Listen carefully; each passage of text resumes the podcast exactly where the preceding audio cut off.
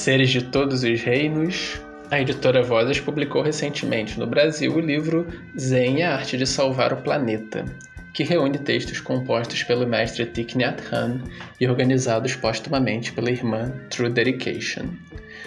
Digo, não que ela organizou postumamente, o texto, vocês entenderam, né? ela organizou durante a vida dela. O título é um pouco brincalhão, assim, não há salvadores, não há uma salvação do planeta, né?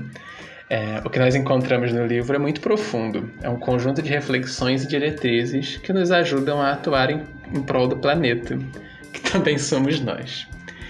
É, essas reflexões, essas diretrizes, incluem um conjunto de ensinamentos sobre a importância de um insight radical, ou seja, de mudarmos nossa visão sobre o mundo para que a nossa ação seja eficaz.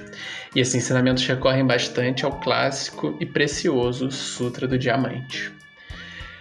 No livro, nós também encontramos ensinamentos sobre como viver de maneira ética, benéfica, não violenta, amorosa, e ensinamentos sobre como formar e nutrir comunidades de resistência. Para conversar sobre o livro, nós recebemos as queridas Maíra Fernandes, Gisele Sato e Tamira Rocha, da comunidade Guardiã da Terra e praticantes na tradição de Plum Village fundada pelo Tai, pelo Thich. Elas, juntamente com um grupo, concluíram recentemente uma rodada de estudos do livro, que eu sei ter sido muito inspiradora e transformadora para muitas pessoas. Inclusive, fiquem de olho, porque de tempos em tempos elas propõem alguma coisa. Aproveitando que os insights estavam fresquinhos e preocupado que o planeta não está tão fresquinho assim, eu fiz o convite para que elas compartilhassem conosco esses insights. E o resultado foi um lindo conjunto de reflexões que vocês vão ouvir em seguida. Se você gostar do episódio e se sentir compelido a meditar e estudar com a comunidade Plum Village, a Sangha de Thich Nhat Hanh, ou a comunidade Guardiã da Terra, ou ainda procurar os cursos da Maíra Fernandes, da Gisele Sato, da Tamira Rocha, os livros infantis da Tamira, Eco Infantis ou algo assim, é só jogar esses termos no Google, nas redes, e eu recomendo muito. Obviamente fica a recomendação cheia de referência desse e outros livros desse grande professor que é o Thich Nhat Hanh. E, sobretudo, para quem quiser aprofundar, fica essa sugestão de colar numa sanga, de encontrar, de usar essa energia coletiva, que é muito mais poderosa que a individual, que nutre a nossa individualidade, inclusive, nossa individualidade interdependente, por assim dizer. Bom, vamos para a conversa. Deixo dois lembretes. O primeiro é que nós seguimos no apoia.se barra coemergência. E o segundo lembrete é que continua sendo possível, eu não sei se vocês ouviram a introdução passada, inclusive procurem lá que tem um episódio muito legal com o Erasto Felício. Mas sim, continua sendo possível que o nosso querido Alisson Granja ofereça práticas de meditação pelas manhãs. É, isso aqui é um anúncio de Schrödinger, assim, pode ou não acontecer algo. Como eu não sei, e como eu sei que vai ser ótimo praticar com ele, é, sugiro que vocês fiquem de olho nas nossas redes. Um grande abraço para todo mundo, que vocês estejam muito bem, muito felizes, com o coração muito aberto. Um beijo. Então, bem-vindas Gisele Sato, Maíra Fernandes de Mello e Tamira Rocha para a gente conversar sobre o livro Zen e a Arte de Salvar o Planeta, do mestre Thich Nhat Hanh, e também do estudo que vocês fizeram desse, desse livro. É, esse, esse, esse episódio vai ser um pouco improvisado da minha parte, porque no momento em que eu mandei o convite para vocês, eu fiquei sabendo de algo maravilhoso, que é a Maíra estar indo para o retiro em Plan Village, né, o Retiro das Chuvas, né, agora, sim, o avião dela sai em meia hora. Não, mentira, mas quase. então eu falei, bom, nós falamos, né? Vamos fazer sem eu ter lido, sem eu estar preparado, mas espero que saia um bate-papo legal, porque com o estudo de vocês estando quentinho vai ser legal também ter essa, ter essa troca, né? É, então, vocês poderiam apresentar o livro, inclusive apresentar também o contexto do estudo. E, como eu falei aqui, ia ser improvisado, eu queria pedir também para vocês se apresentarem, por favor. Eu sou Gisele Sato. Estou é, muito feliz com o convite de estar hoje aqui com vocês. É, e sou professora de Mindfulness e Compaixão para a Saúde também sou hum, uma mulher com deficiência e uma ativista raiz, né? que luta muito pela inclusão, pela visibilidade, né? Justamente por eu ser uma mulher com deficiência e eu conhecer esse lugar. Vivo aqui no entorno das comunidades, de uma comunidade no Rio de Janeiro. Faço um trabalho na, nas comunidades com mindfulness e compaixão, mindfulness na favela, que é assim a grande paixão assim motivadora, né, de tudo. Eu acho hoje em dia, né, que eu ando fazendo por aí com Maíra. E esse livro fez toda a diferença na minha vida. Ele, ele acho que ele se tornou assim o meu livro de cabeceira. Eu sou Tamira Rocha, moro em Lagoinha, interior de São Paulo, e sou mãe da Flora. E ser mãe da Flora mudou muita coisa na minha vida.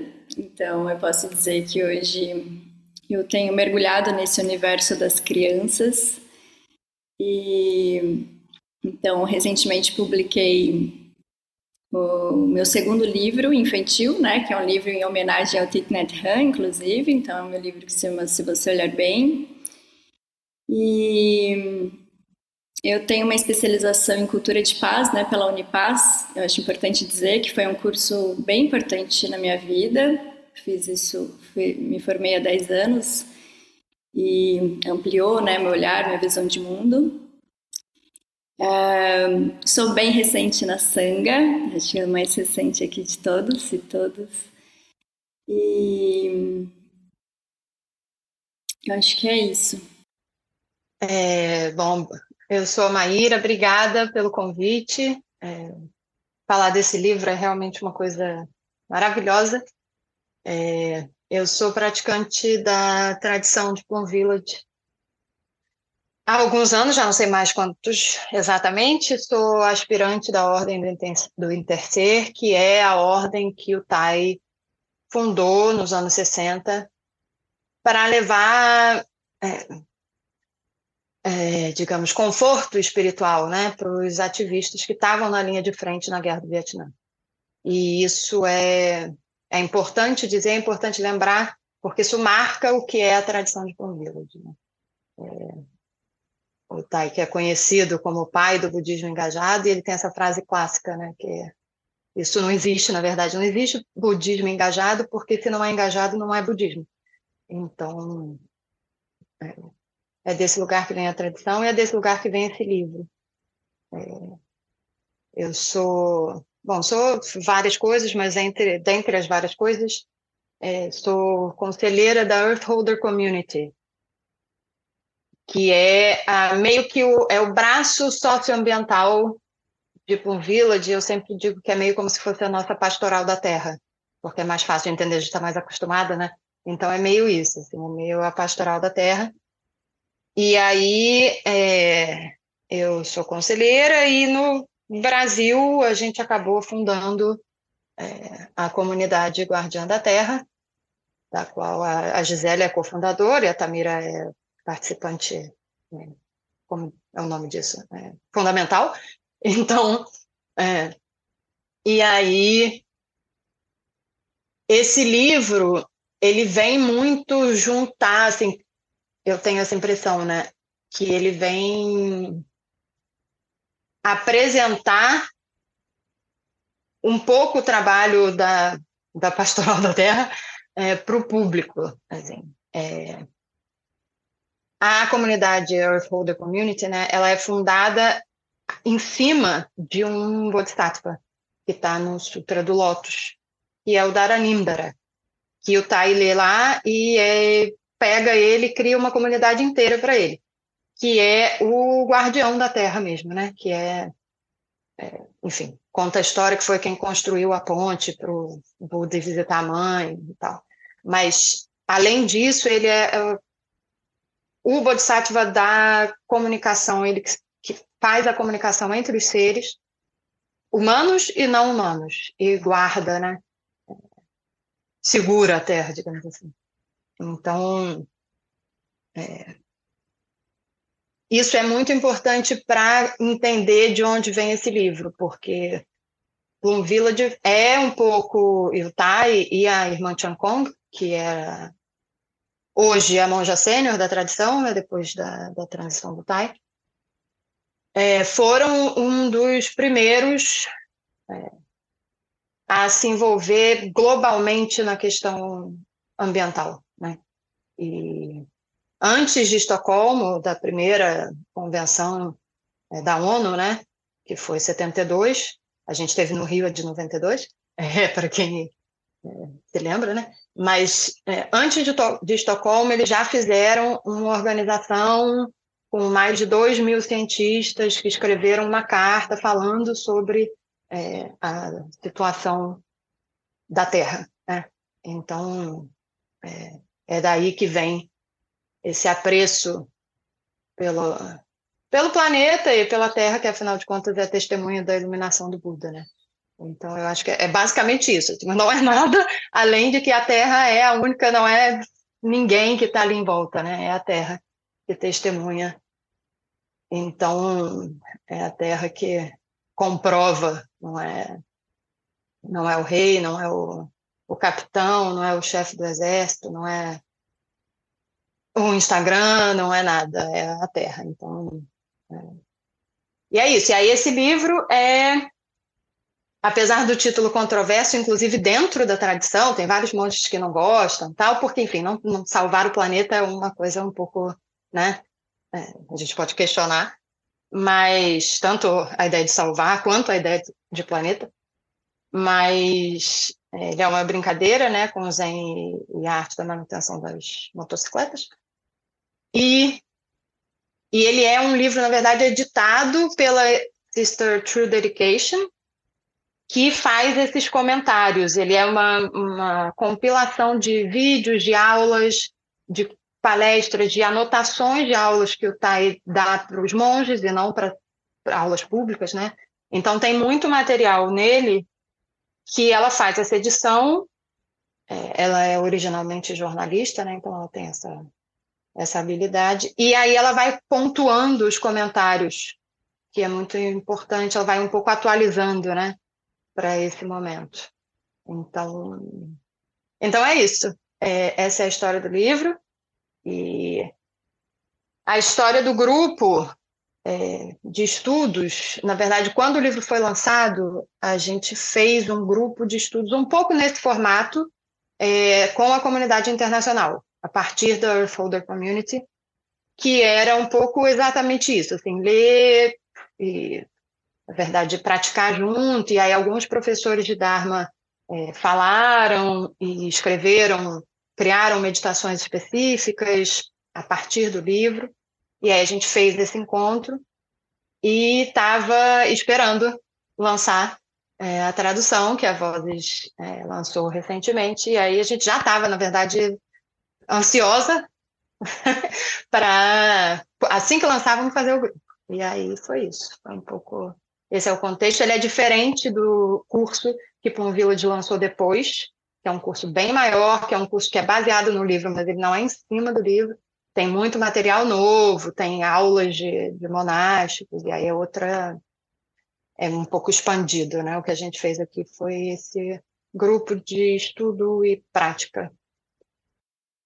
Gente, quando a gente conversou com a Denise Cato, quem não ouviu, por favor, ouça lá, porque um papo lindo, assim, ela traz muitas coisas, e, e a presença dela também, muitas coisas importantes. É, uma das coisas que ela fez foi tocar o sino de vez em quando para que a gente, seguindo bastante o espírito do Tai de Plan Village, retornássemos à nossa casa. Então, a nossa querida Tamira vai fazer isso algumas vezes durante o encontro. Então, sintam-se convidados também a se conectar com a respiração e respirar conscientemente algumas vezes.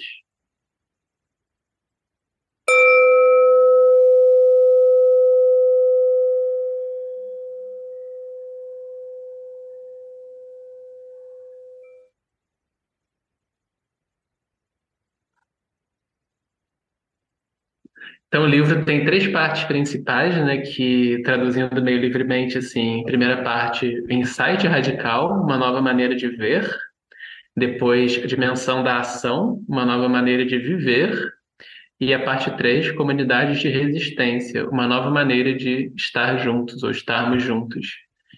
É, essa primeira parte, então, insight radical, uma nova maneira de ver. Tem algo que vocês gostariam de dividir que tenha surgido nos estudos ou nas reflexões de vocês sobre essa parte? Eu gostaria de ler um trecho. É um trecho que eu sinto que ele traz bem a essência, uh, o convite do livro mesmo. E acho que depois a maioria podia compartilhar um pouco sobre o Sutra do Diamante, né? Que fala sobre ecologia profunda. Então, eu vou ler um trecho de um capítulo que chama Trovoada de Primavera.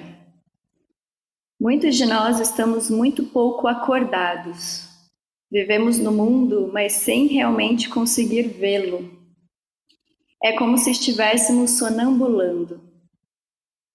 Acordar significa, em primeiro lugar, acordar para a beleza da terra. Você acorda para o fato de que tem um corpo e que o seu corpo é constituído de terra, sol e estrelas.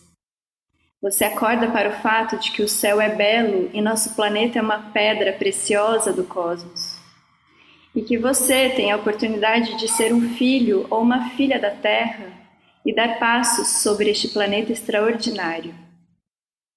Em segundo lugar, despertar significa acordar para o sofrimento que há no mundo. Você acorda para o fato de que a Terra está em perigo e as espécies vivas estão em perigo. Você quer encontrar formas de proporcionar alívio, cura e transformação. Isso requer uma tremenda fonte de energia.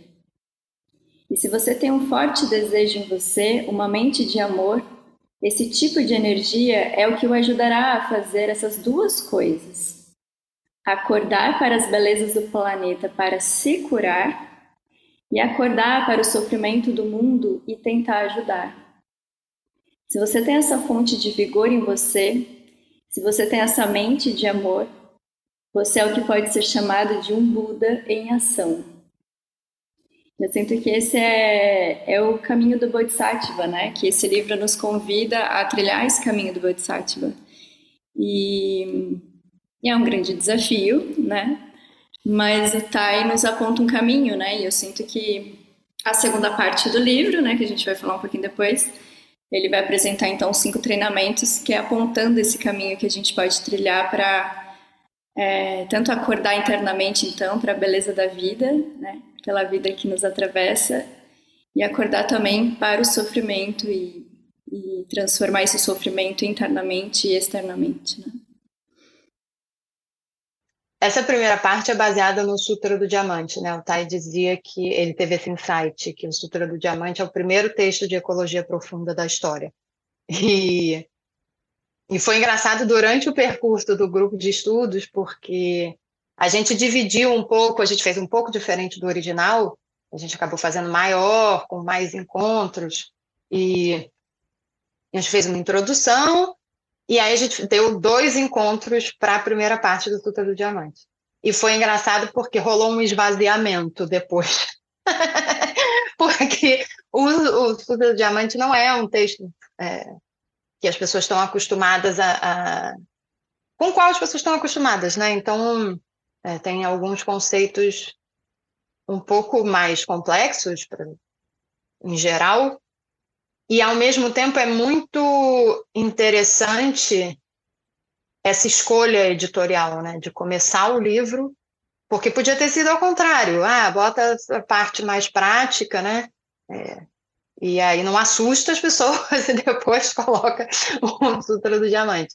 Mas a escolha editorial é tanto quando eu li a primeira vez quanto é, ao longo dos, dos encontros, né, fica muito claro que que é mesmo para a gente abrir a visão, né? para a gente conseguir compreender o que é essa prática engajada é, da perspectiva de um ativismo compassivo, né? e de um desse lugar de quem está querendo mudar também a forma de, de agir, né? Porque o Village faz muito isso, assim, tem retiros para ativistas, retiros para pessoas que estão na linha de frente né, de, dos movimentos socioambientais, para trazer um pouco de, de calma, não sei, acho que calma já basta, mas um pouco de, de compreensão dessa ecologia mais profunda. Né? Então, é, começar o livro pelo Sutra do Diamante é muito é muito esperto e muito ousado também, porque são quatro conceitos né, que o Sutra é, nos convida a, a rever, digamos assim, que é o conceito de eu, que é a base da, de todo o pensamento do Tai né, e da prática, que é a, a ideia do interser, é o nome da ordem, a ordem do interser. Não existe eu, é, ou existe eu e, e, não eu, e também existe e não existe. O conceito de ser humano, que é importante para quando para o momento que a gente está falando de das questões de ambientais em geral, né? Entender que nós não somos donos de nada. É, eu acho que é, e é muito importante também, eu acho, não só dentro de um sistema extrativista, capitalista ocidental que se estabeleceu, mas também dentro do budismo, que tem um pouco, né? O ser humano, sei lá, é mais evoluído que o mosquito. Então, é como repensar o conceito de ser humano de forma que ajude é, dentro do próprio budismo para que isso não seja é, uma escala evolutiva teleológica que faça com que a gente seja melhor do que as outras espécies. Então, então e aí tem o conceito de ser vivo, que é quando está aí, fala um pouco do não nascimento e da não morte, né? E, que é fundamental também, até para para a compreensão do, do lastro histórico de antepassados e ancestrais que a gente tem desde que o primeiro peixe criou perninhas e saiu da água, entendeu? Porque esse é o nosso antepassado. Então, é, isso, isso traz imediatamente, eu não sei se em vocês traz, mas em mim, quando eu penso nisso, que eu tenho 300 mil anos de seres humanos atrás de mim e mais milhões de outros seres atrás de mim, é tipo, ufa, tá? é, um, é um alívio. Então, é, é, importante trazer isso, né? Eu acho. Ele faz isso de uma maneira muito fácil. E aí o último, que é justamente o, o conceito de período de vida, né? Que você tem uma... Que, que, é, que é ligado a todos eles, mas que é como se... Para que a gente expanda a noção de que a gente é, não nasceu, não morreu, e, portanto, o ciclo de, de ser o planeta continua. Né? Eu sou... Somos todos estrelas mortas, na verdade. Então, é, é, importante. É meio triste dizer isso, mas somos todos estrelas mortas. mas essa compreensão, né, de que as coisas estão em fluxo, em permanência. E aí ele coloca isso de uma maneira muito radical, que é como é o título, né, da primeira parte. Deixa eu ver como foi traduzido aqui, que eu acho que é, é visão radical, uma nova maneira de entender, é, entender, viver e conviver. É, que abre um pouco o, os caminhos para a entrada nos cinco treinamentos, né? Que aí ele vai contar um pouco a história dele, e a True Dedication também conta várias é, coisas dela, da vida pessoal dela pré-monástica e da vida em comunidade. Então, é isso. Interessante esse ponto né, de que a gente precise transformar a visão. E eu gosto muito do uso da palavra radical aí, porque às vezes a gente pensa em ações radicais, mas com uma visão assim um pouco mais inclusiva e um pouco melhor, mas sem uma transformação muito radical no nível da visão também, né? É, a Maíra falou, né, que nos primeiros encontros a gente teve muitos inscritos, isso rolou também uma, no grupo de estudos, foi bem surpreendente, né? Mas é claro, o primeiro encontro não foi já com esse grande número, né? Então as pessoas se inscrevem, não participam, mas aí rolou um esvaziamento, que eu acho que também é natural, mas sim, eu acho que.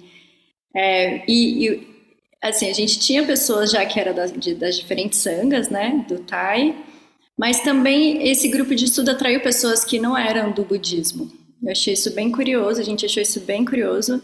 Então, assim, uma pessoa que não tem familiaridade com né, com alguns conceitos e tal. E aí, de repente, logo de cara, Sutra do Diamante. no primeiro encontro, assim, né? E eu lembro que quando a gente fez o, a divisão nas pequenas salas, rolou um silêncio, porque, porque é um estudo para a vida inteira, ou talvez, ou com certeza para muitas vidas, não é? E aí, como que a gente pode, então, é, ou, é, uma pessoa que tem contato pela primeira vez, né, com Sutra, e assimilar isso, né? Isso demora, né? Então teve algumas pessoas que falaram assim, tanto no primeiro quanto no segundo, a gente dividiu isso em dois encontros, né? Mas eu acho que a gente podia ficar um ano, a vida inteira, estudando o Sutra do Diamante.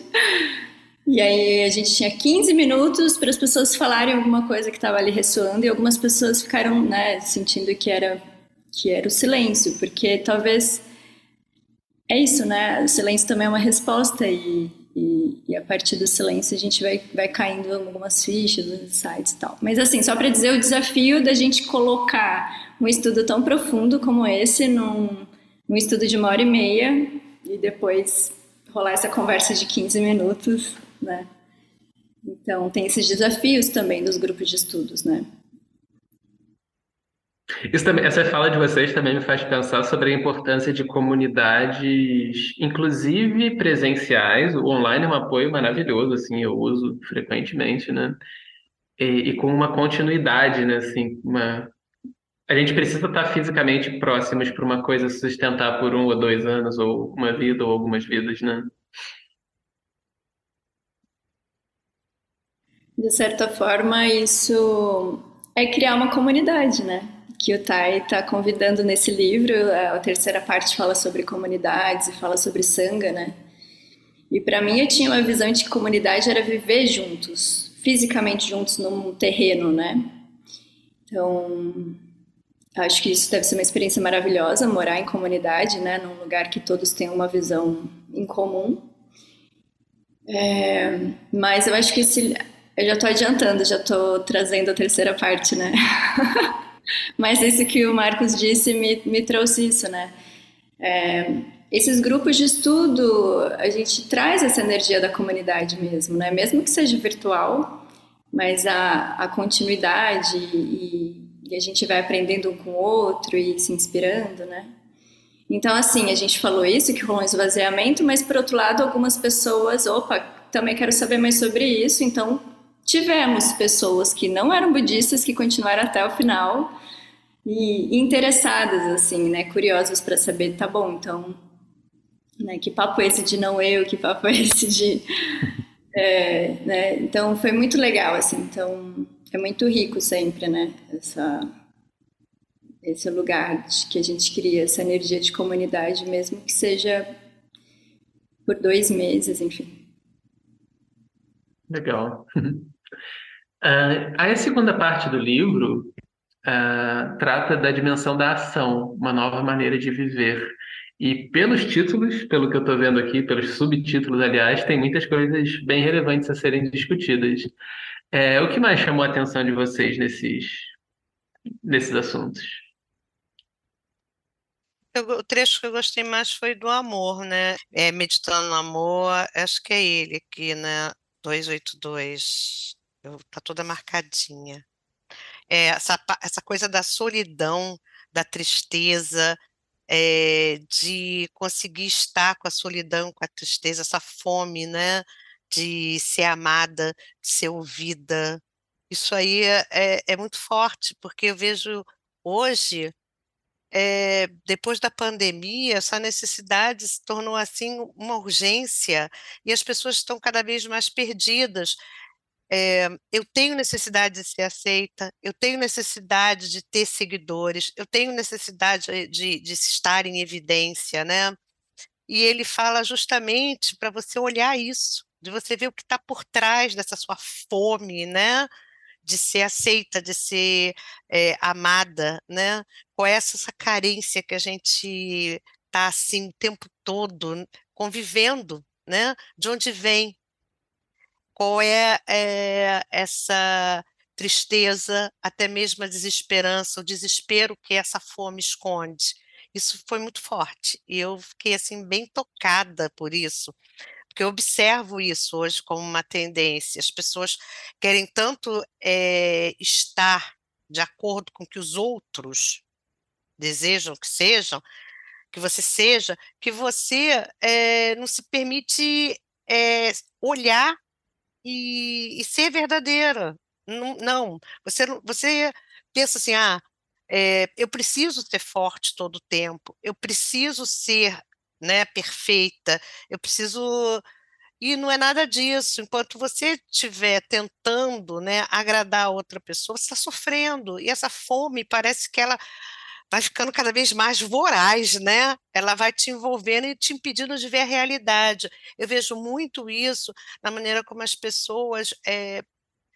Eu também, claro é, às vezes não consigo é, me adequar às situações.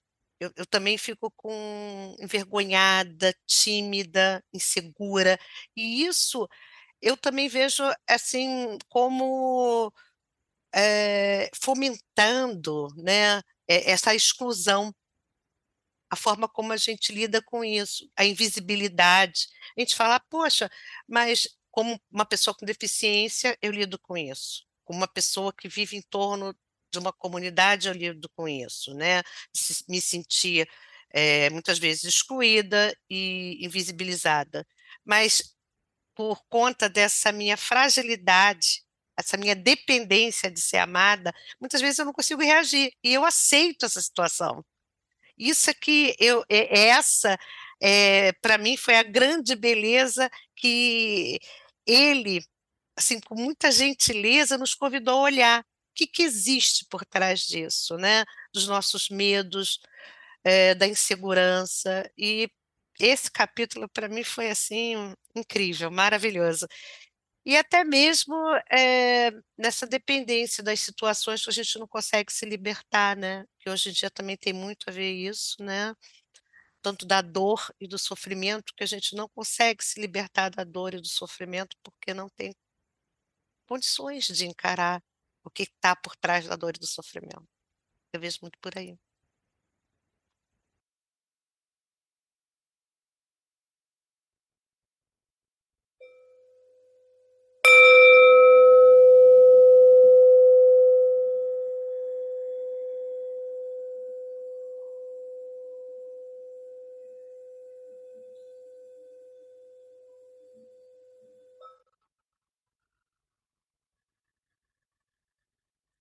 Bom, gente, e de acordo com a, abordagem do Tai, inclusive nesse livro, e da tradição de Plum Village, como eu posso olhar para ver o que está por trás desses movimentos que eu faço tentando ser amado? É um caminho, sei lá, diário e eterno, né? Mas só não é eterno porque não tem eternidade, senão seria eterno. é, o que eu acho mais revolucionário na, na tradição de Plum Village é a simplicidade, né? que tem a ver com, com um dos capítulos desse livro, inclusive. Porque esse foco é, na meditação de atenção plena, e, que parece básico, né? A Sister True Dedication até fala algumas vezes disso, e vários monges falam isso em várias situações. Né? Pô, tá, só fala desse assunto. Inspirando, eu sei que eu estou inspirando, expirando, eu sei que eu estou expirando, não tem outra coisa para dizer. né? e, e realmente, assim, a prática de, da, da meditação de atenção plena, ela é uma das portas para os outros sete né, caminhos. Então, ela é indispensável. E acho que que essa essa essa sugestão, esse convite gentil que o Tai faz sempre para que a gente possa meditar da forma que for possível para cada um e do, da maneira que se encaixar, entendeu? A, a, a, maravilha e a coisa mais incrível da meditação de atenção plena é que ela pode acontecer a qualquer momento, em qualquer lugar.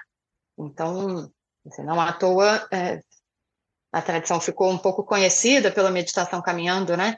Mas é isso, às vezes o próprio Tai diz, ele não tinha condição de sentar e meditar, porque os sentimentos eram avassaladores, ele veio de uma guerra, entendeu? Então, como é que você faz isso? Você faz é, entrando em contato com o momento presente a qualquer momento. E, e aí, inspirando, eu sei que eu estou inspirando, e expirando, eu sei que eu estou expirando.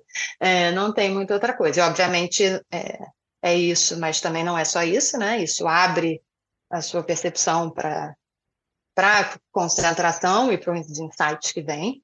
Então, é, o Tai fala muito, ele sugere é, a meditação caminhando bastante nesse livro também, até porque ela é uma forma muito muito imediata, assim, eu quando estou muito mental, eu sou tendo a ser um visor mental, é, eu tiro o sapato boto o pé no chão, assim, descalço, eu posso estar em qualquer lugar. Na hora, comigo é imediato, é muito impressionante.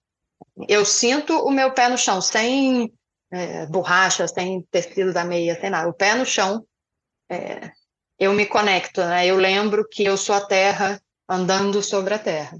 Eu lembro que eu tenho os, todos os elementos da terra estão em mim e que e que ao mesmo tempo, se eu tenho esse amor pela terra e eu quero é, salvar o planeta, digamos assim, para pegar o título do livro, é, não faz sentido é, se eu sou a Terra andando sobre a Terra e eu quero salvar a Terra, não faz sentido eu me colocar em situações que me fazem mal, me colocar em situações que regam as minhas sementes é, não íntegras, né?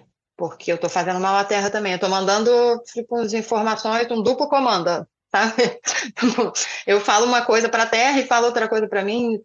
E eu acho que esse é o, o, o objetivo do livro, um pouco do grupo e um pouco do curso e e da, da prática de Plum Village nessa pegada né, é, do ativismo, que é fazer a gente entender, e aí a gente sou eu, que vivo o dia a dia dessa, do ativismo socioambiental, é que não adianta a qualidade da minha ação, se ela não é de um lugar de compaixão e de calma, é, ela não vai gerar um karma positivo, digamos assim.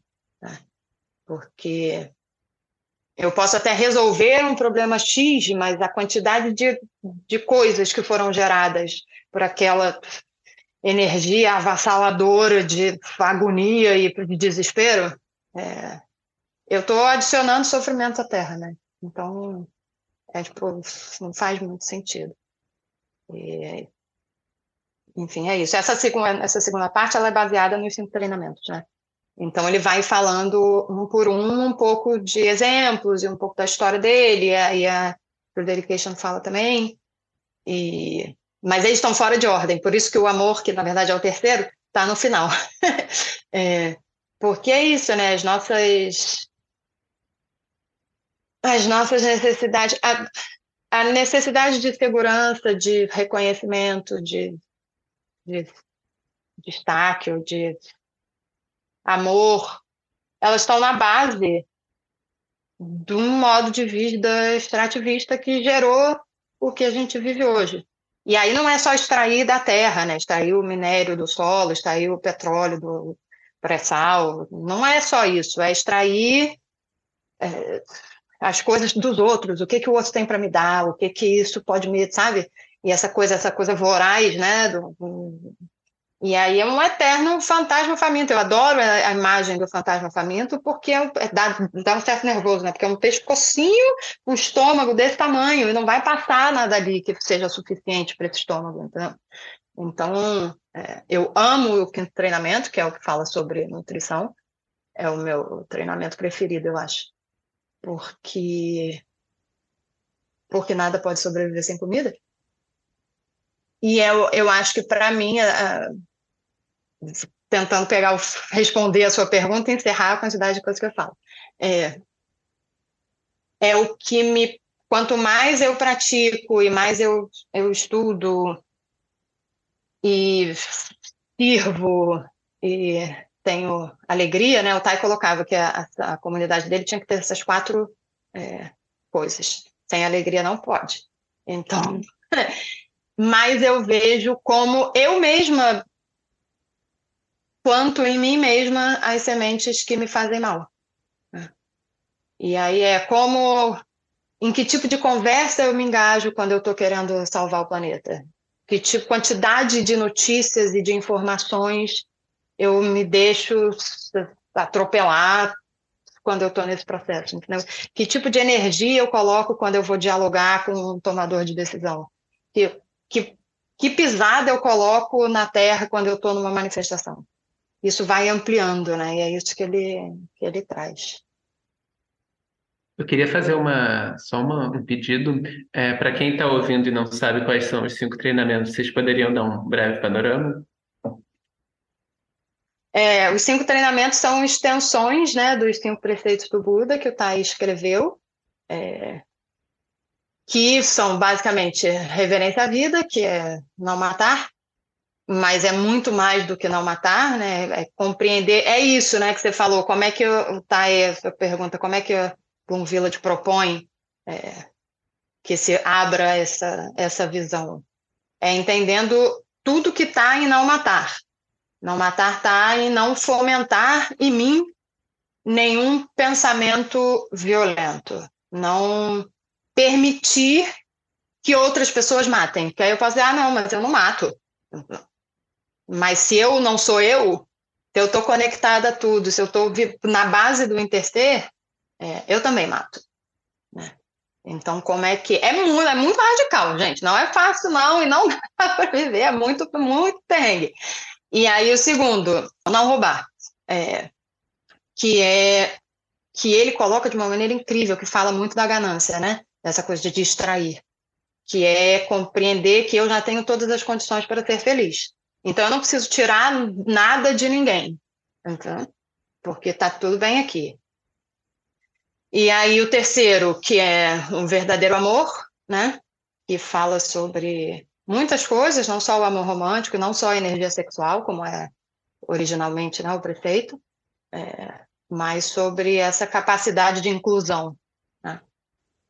E uma coisa muito legal dos treinamentos é que eles são não só uma atualização dos prefeitos né, do Buda, mas eles são uma atualização em movimento constante, assim. É, recentemente a gente teve a, a nova versão do terceiro treinamento sobre o verdadeiro amor, para incluir, é, foi um, uma demanda da comunidade laica, e aí os professores laicos da ordem se juntaram e fizeram essa solicitação, né, uma carta formal para os professores monásticos, é, solicitando uma revisão do treinamento. E aí agora a gente teve essa versão nova, que inclui identidade de gênero e orientação sexual, a não discriminação e as inúmeras possibilidades de amor. Né? Então, isso é muito legal e o, o, budismo se atualiza, que era o que o Tai, é o que o Tai fez a vida dele, né, como, como professor, e um projeto de atualização.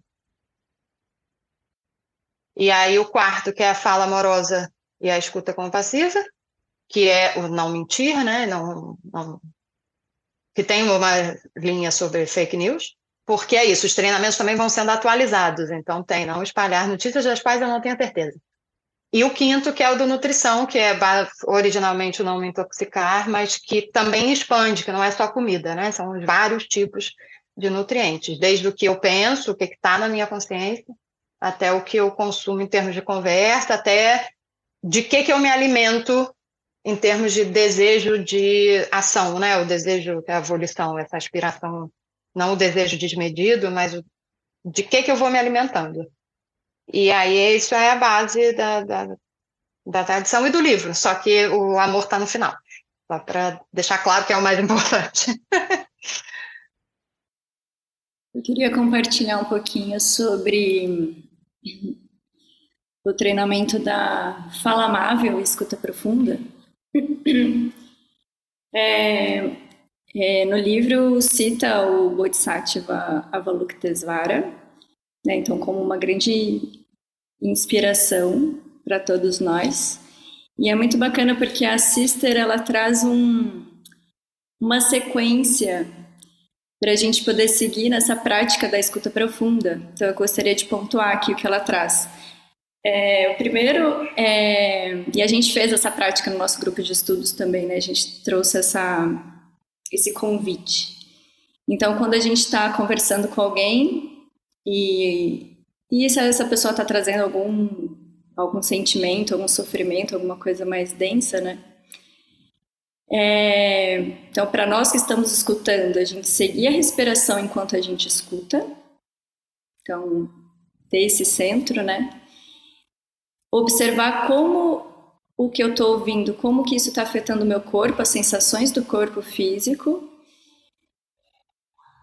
Aí ela fala a terceira coisa, a arte de não interromper, então não ter aquele impulso de querer trazer já algum logo de cara uma resposta, é, uma solução, né? Ou então querer falar da minha própria história, enfim. Então, deixar a outra pessoa dizer tudo que ela tem para dizer e a gente então conseguir sustentar essa escuta. O quarto que ela diz é manter viva a nossa compaixão. E é um grande desafio, né? Mas eu sinto isso como manter vivo esse coração aberto, assim. É, e o quinto que ela sugere é ouvir o que deixou de ser dito. Então, assim, é também conseguir olhar além do que daquelas palavras, né? Eu vejo muito como me lembrou muito da CNV, assim, da comunicação não violenta, né? De o que que tá, qual a necessidade que está por trás do que aquela pessoa está dizendo, né? Porque ela pode estar tá dizendo coisas que não está, de fato, demonstrando o que ela está sentindo o que ela necessita, né? Eu achei muito bacana, assim, ela ela trazer, pontuar, e a gente praticou e foi muito legal praticar isso na, no grupo de estudo. A gente fez essa dinâmica em duplas e, e foi muito legal.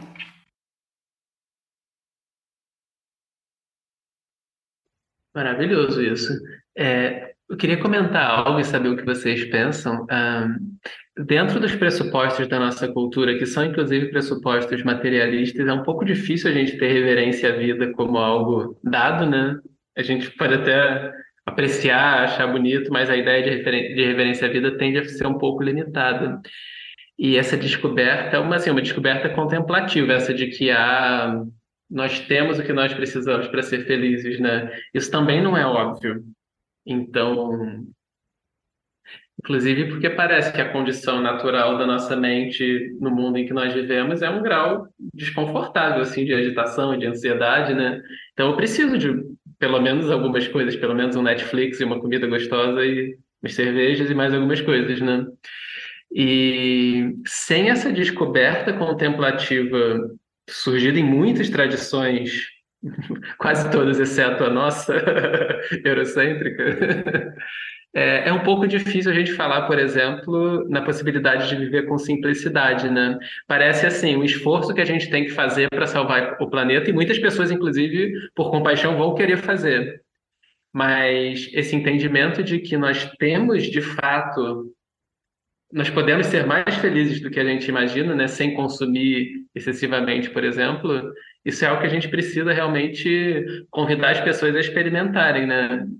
Daí, inclusive, a importância de vocês, do que vocês falaram, da atenção plena e de a gente conseguir trazer isso como uma experiência, né?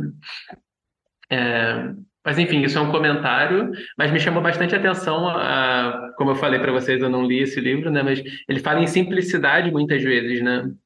Tem, sobre essa ideia de simplicidade, tem alguma coisa que vocês lembram, que vocês acham interessante compartilhar? Eu acho que essa ideia da simplicidade da simplicidade voluntária mesmo, né? É muito, muito difícil. Eu tenho para mim, que aí não é o que está dizendo, não está no livro, nada, mas a minha percepção é que qualquer revolução ou ela é subjetiva ou ela não acontece. Né? Porque se a gente esquece é, que nós já temos mais do que o suficiente condições de sermos felizes. E isso é muito complicado num país como o Brasil, que é bastante é, desigual e que em que o budismo ainda é muito elitista e que essas práticas ainda são muito restritas e que você dizer para como a gente faz, né, que a gente vai em escola pública, com as crianças que moram em favela. Você diz, ah, não, olha só, você ainda tem. Relaxa aí que você tem condições mais suficientes para ser feliz. A criança vai me olhar com, né, com uma certa razão, inclusive. Porque tá tudo, como você disse, né? Tá tudo armado para que.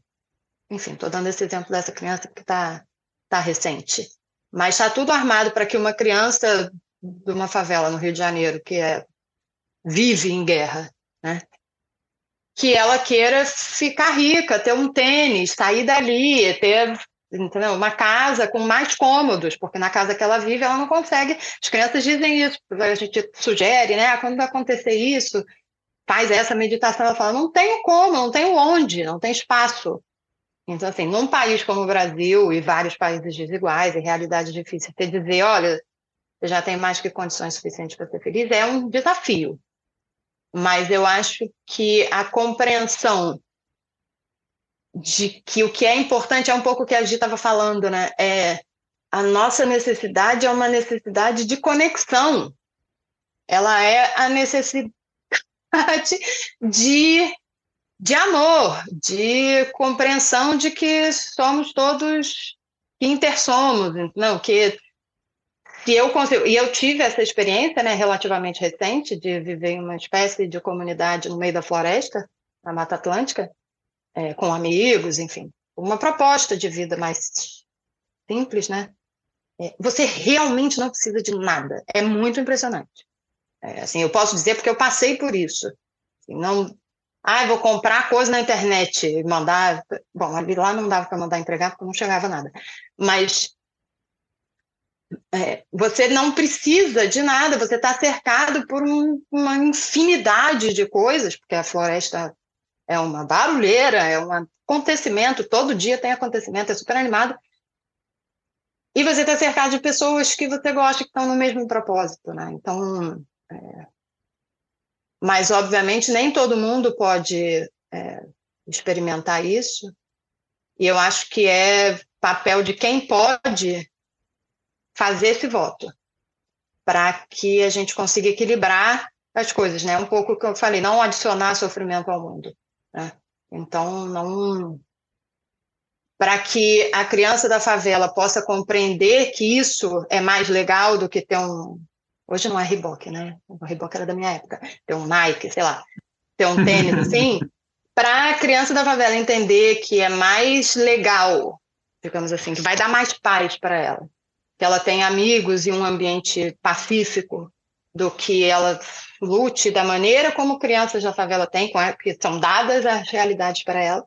Para comprar um Nike, é, eu que sou a pessoa que está indo levar lá a meditação ou alguma coisa assim, preciso viver isso, porque o Tai dizia muito isso, né? A minha vida é a minha mensagem. É, não adianta eu falar e não fazer, e não vibrar isso, e não deixar claro que eu estou feliz, tenho Nike. Entendeu? E aí isso é muito radical, porque isso é muito é, diferente. A gente vive nessa sociedade que te moe para ser mais um comprador de Nike. Pensando no papel das escolas também, que é a sociedade toda dentro dessa lógica do consumo, né? E, e o quanto as escolas também acabam alimentando a, a competitividade, e o consumismo etc. E a comparação entre as crianças, etc. E aí eu estava pensando aqui, eu lembrei de uma frase que tem no, no, no livro que é, é, não seja, não queira ser um guerreiro solitário. E aí de novo falando da importância né, da comunidade, da sanga, de você encontrar, de criar ou encontrar uma comunidade ou criar uma comunidade. Então eu fiquei pensando assim, você viver numa comunidade, agora pensando viver, morar fisicamente mesmo, né? Pensar no né, Plum Village, por exemplo, que estão todos ali é, olhando para o mesmo lugar e tendo o mesmo princípio ético, né? Então, todo mundo ali procurando viver a simplicidade voluntária, isso fortalece, né? Essa prática. Agora, você querer é, tentar viver a simplicidade voluntária sozinho no meio urbano e com sua filha ou seu filho estudando numa escola X, é, você está remando super contra a maré. Então é muito mais desafiante, né? Então eu fiquei pensando nesse contexto a, o caminho é a gente criar uma comunidade mesmo, a gente morar juntos. Porque isso só fortalece, né? Uma outra coisa que eu queria trazer sobre essa conversa é. Eu gosto de escrever no papel algumas coisas, fazer listas, essas coisas, e aí eu peguei para fazer esse exercício que o Thay sugere de anotar as condições que você já tem para ser feliz, né? Então, primeiro eu fui lembrando dessas coisas básicas e maravilhosas que a gente esquece, tipo, de poder respirar, de poder ter alegria, de poder ter uma sangue, de poder ter professores, enfim, várias coisas que podem passar batido muito, muito facilmente.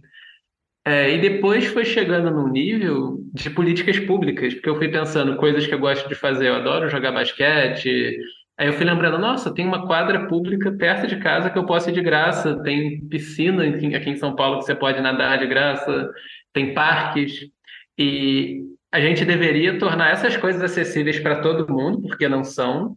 Então, até se a gente for pensar para além do nível contemplativo, que eu considero absolutamente importante, também nos lembra assim de que tipo de política pública a gente pode fazer para todo mundo ter acesso né, a, a formas não consumistas, né, de, de prazer, de alegria, de diversão, e estarem juntas e, sei lá, plantarem, tocarem música, né? Tanta coisa que dá para fazer, né, sem consumir. Eu tenho passado por uma experiência, né, vivenciado uma experiência, assim, incrível é, com crianças e com a comunidade. É, levando mindfulness, né, nesse, lugares, né, saindo dessa desse método, dessa de ir levar alguma coisa, de ser salvadora, para simplesmente é, acompanhar, é, que essa é a proposta, né? Eu estou aqui para você, de estar disponível para a comunidade, para as pessoas. E a gente vê que as, as coisas não, não precisam ser perfeitas. Às vezes uma coisa assim que me deixou muito é, assim impactada foi ouvir assim, poxa, você é tão feliz, você é uma pessoa feliz, serena. Eu falei, mas como é que você sabe disso, né? Fiquei pensando, você não grita. Olha o que eu ouvi de uma criança. Você não grita. A forma como eu falo, isso já é alguma coisa que, que é importante para aquela pessoa, para aquela criança. É, essa gentileza que a gente, ao invés de conceituar, de você levar isso, né, através da experiência, porque ela está experimentando ser tratada, ser ouvida, essa pessoa está é, tá, tá experimentando é, ser acompanhada nesse processo, que às vezes você acha que não é nada e é tudo. É muito importante para que ela escolha. Que esse, essa, essa proposta que a gente faz, nesse trabalho que a gente faz, a gente vai levar justamente isso, a possibilidade de você escolher, né? É, escolher o quê? Escolher se você vai correr numa operação, porque é verdade, mas estar atento ao que está acontecendo, não está, sabe, é, não está ali porque você está buscando uma distração, mas você está presente por uma necessidade de sobrevivência né? É, é essa a, a, proposta, né? De despertar para estar ali sobrevivendo, sobrevivendo a, a, a, tudo, ao contexto inteiro da coisa, né? Até mesmo você criando recursos dentro da sua própria história ali de vida, você entender que aquilo ali não é não é tudo, que você pode sair daquilo, que você pode é, olhar que existe uma possibilidade, porque isso aí é, algo muito comum aqui na, nas comunidades, nos lugares onde você vivencia dor e sofrimento. Você não vai sair disso, você não vai ser ninguém, você não pode sonhar que isso não vai dar certo, ou você é uma pessoa negra, ou você é uma pessoa que não é adequada, ou você já vive aquilo. E é isso é, que você falou, né, de como lidar com essas diferenças, como lidar com preconceito, como lidar com tudo isso. Se você não tiver isso muito fortalecido dentro de você, essa vontade, aí você não consegue. Isso precisa ser trabalhado é, é aqui dentro mesmo, né? Dessa vontade de mudar. E essa vontade de mudar é, é isso, é essa possibilidade que a gente vem apresentando para essas crianças, para essas pessoas. Eu acho que isso é que tem feito assim aberto assim bastante o nosso horizonte e, e, dado muita esperança, essa esperança ativa, né? Essa esperança que acredita, que confia. Eu acho que isso tem feito muita diferença na nossa vida.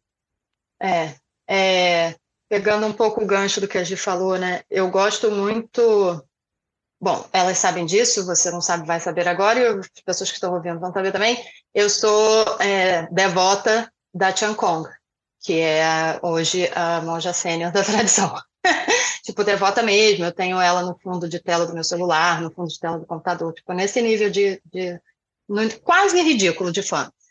Mas o nome dela é, é a verdadeira vacuidade, né? É o...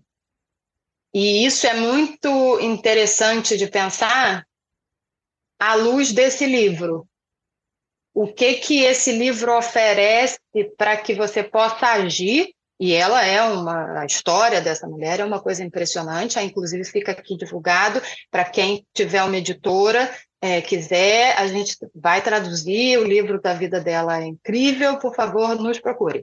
É, mas ah, chama Learning True Love, e ela conta a, a história dela no, no trabalho nas favelas com criança, e depois no meio da guerra, ela carregava a criança ensanguentada no colo para tirar da, do bombardeio. É nesse nível de, de engajamento. Mas, assim, como uma pessoa que está nesse lugar é capaz de agir um lugar de compaixão? Como é, a prática da meditação de atenção plena e a prática do Zen é, permite que ela tenha essa compreensão, esse, essa esse insight mesmo, que não é mental, né? É que ela passeie na vida como uma pessoa que é a verdadeira vacuidade. E eu acho que esse livro ele ajuda muito a entender que ter esperança é agir, é, mas sem um objetivo, sabendo que provavelmente o que a gente faz ali naquelas aquele período da escola não vai mudar a vida de nenhuma daquelas crianças de forma grande ou significativa. A maior parte delas vai continuar num contexto muito difícil. Mas é, como é que eu alivio o sofrimento daquela criança naquele momento e dou recursos para que talvez ela possa usar isso depois, né? Isso é, é muito é muito valioso e é, enfim, é a base do, da tradição. Eu queria só falar um pouco sobre esse contexto né, de, de guerra, de, de favela, de facção com facção, de milícia com milícia, de polícia com todo mundo, e o contexto geral em que a gente se encontra de guerra no mundo, porque tem um, um trecho do livro que eu tinha separado aqui, quando ele está falando sobre sobre a escuta compassiva e a fala amorosa, né? que é muito, é, muito legal de pensar, porque todo mundo quer paz no Oriente Médio, todo mundo quer paz na favela, ou quase todo mundo, digamos assim, mas é meio consenso, né? Mas a gente quer paz na gente mesmo, a gente quer paz nas nossas relações, quão dispostos estamos a praticar a paz, né? a ser a paz. Então, é, eu vou estar na 242 da edição desse livro. É, Perdoar é possível, esta é a minha própria experiência. Eu fui submetido a muita injustiça e sofrimento. Sobrevivi guerras. As pessoas cometeram injustiças contra mim, meu povo e país. Compaixão e perdão são possíveis quando podemos ver o sofrimento daqueles que nos infligiram sofrimento. E quando entendemos esse sofrimento, temos compaixão e somos capazes de perdoar. É possível para nós alcançarmos a qualidade do amor que Buda personifica. É possível responder ao ódio com amor.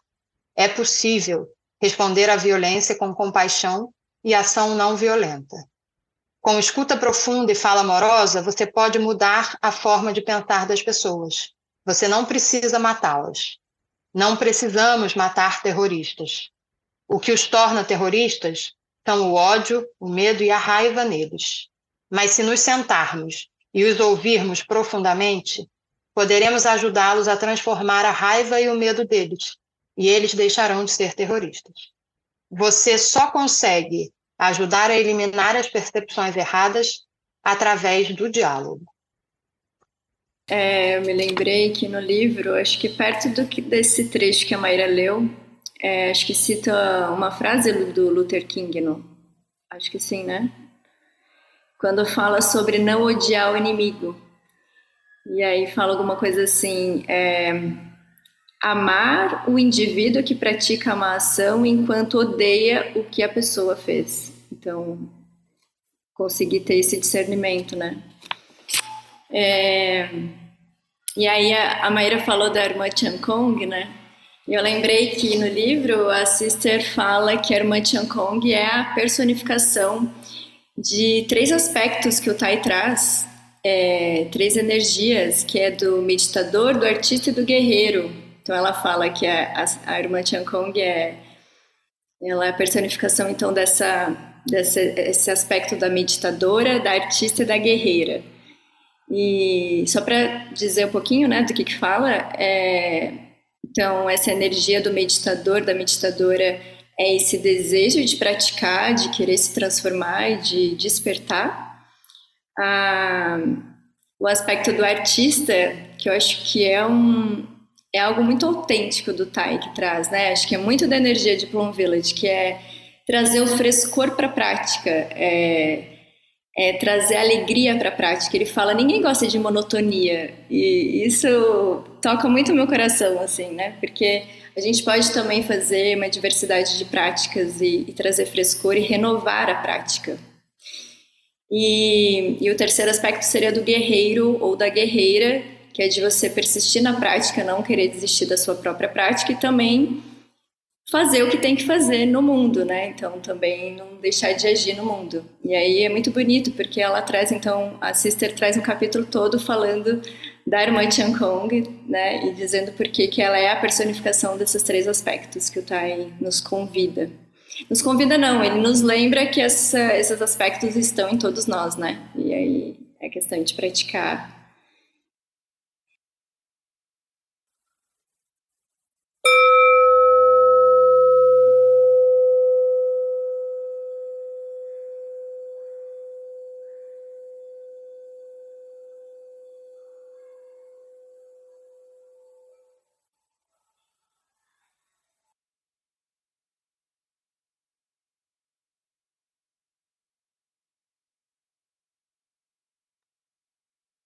Eu queria trazer algo que é breve, antes da gente passar para a parte 3, mas assim, convivendo nos círculos, tanto acadêmicos quanto de pessoas de esquerda, assim, eu acho interessante o quanto há uma desconfiança, inclusive justificada, desse ponto do diálogo que você trouxe ali no trechinho, Maíra.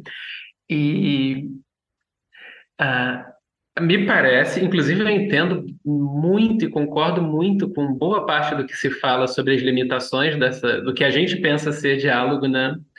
Mas talvez seja o caso da gente convidar as pessoas ou pensar um pouco melhor sobre o que seria uma escuta profunda de fato, né? Então, que tipo de estabilidade a gente poderia tentar trazer para as situações. É óbvio que se tem um país bombardeando o outro e a gente não tem acesso ao presidente daquele país, não é que eu estou em condições iguais de dialogar com ele, né? Mas a gente tem acesso a partes do sistema que é interdependente com outras partes do sistema, né? E eu acho que às vezes a gente subestima a nossa capacidade de escuta profunda e fala, e fala amorosa, né? Nos espaços em que nós estamos, né? Total. E eu acho que volta a questão da reverência à vida, né? Porque quão a minha vontade de matar a pessoa que, que pensa diferente ou que pensa um absurdo, porque o que para mim é um absurdo, é, o que, que eu tenho vontade? Que essa pessoa não exista. Eu não tenho vontade de matar porque, graças a Deus, algum mérito eu já acumulei. Mas eu tenho, muitas vezes, a vontade que ela não exista que também é uma vontade de matar, de aniquilação, né? É, como é que eu trabalho em mim essa vontade de aniquilação? Porque a gente também tem uma percepção muito distorcida do que é paz, né? Eu acho que essa palavra é muito curtinha e muito mal compreendida por todos nós. É, porque a gente fica achando que é tédio. Ninguém quer tédio, Então, por que, que eu vou trabalhar para o tédio? Não vou em mim.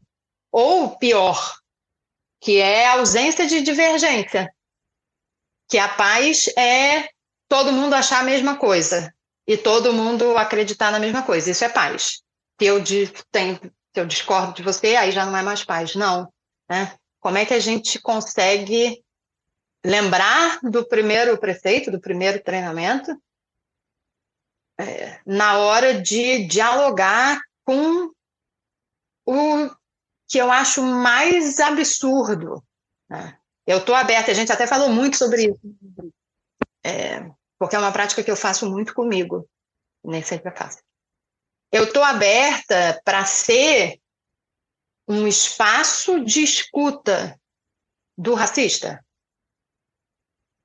Eu quero que o racista confie em mim o suficiente, na minha capacidade de não querer aniquilá-lo, para que ele possa dizer para mim que ele é racista. Para que eu possa, do meu lugar, fazer alguma coisa para tentar tirar essa percepção dele. Entendeu? Só que se eu tô racistas não falam comigo, ou, e eu tenho, sou total da vibe fogo nos racistas, entendeu? Eu preciso declarar isso aqui, que é para não ficar parecendo que eu sou fofa, porque eu não sou fofa ainda.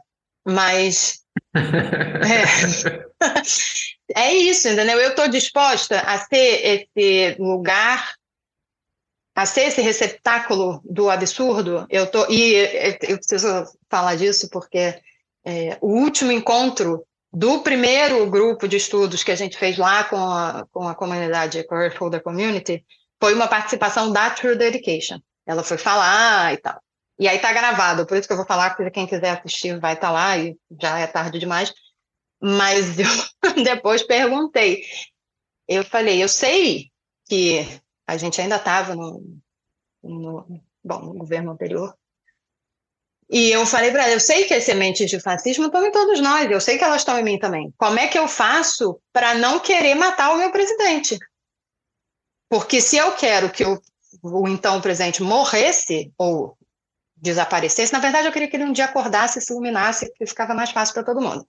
Mas se eu quero que ele deixe de existir, como é que eu lido com essas sementes? Porque isso é uma semente fascista em última instância.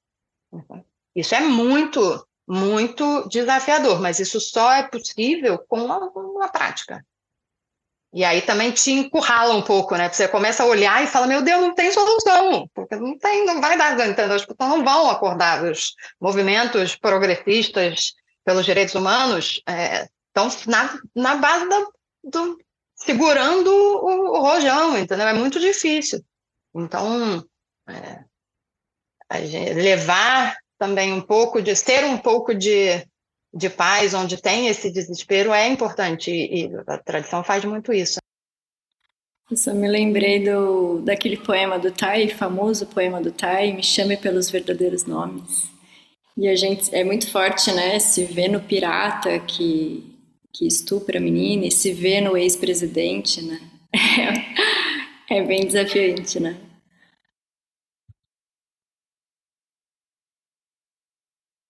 É, bom, enquanto esperamos o ex-presidente se iluminar repentinamente, se acontecer vai ser muito legal, imagina, o novo Ramana Maharshi, inesperado, que despertou do nada. Contra todos os É muita gente meditando para ele. É, é, muita gente. É muita pessoa. meditação coletiva, uma hora vai, entendeu? A gente tem que ter confiança na prática. Inclusive, fico. Não, vamos, vamos mudar de assunto. Vamos, vamos... O que eu ia imaginar é um cenário assim: será que ele numa prisão, ele sendo. Imagina que a gente tivesse uma prisão mais humana, ele finalmente ia ter tempo de refletir.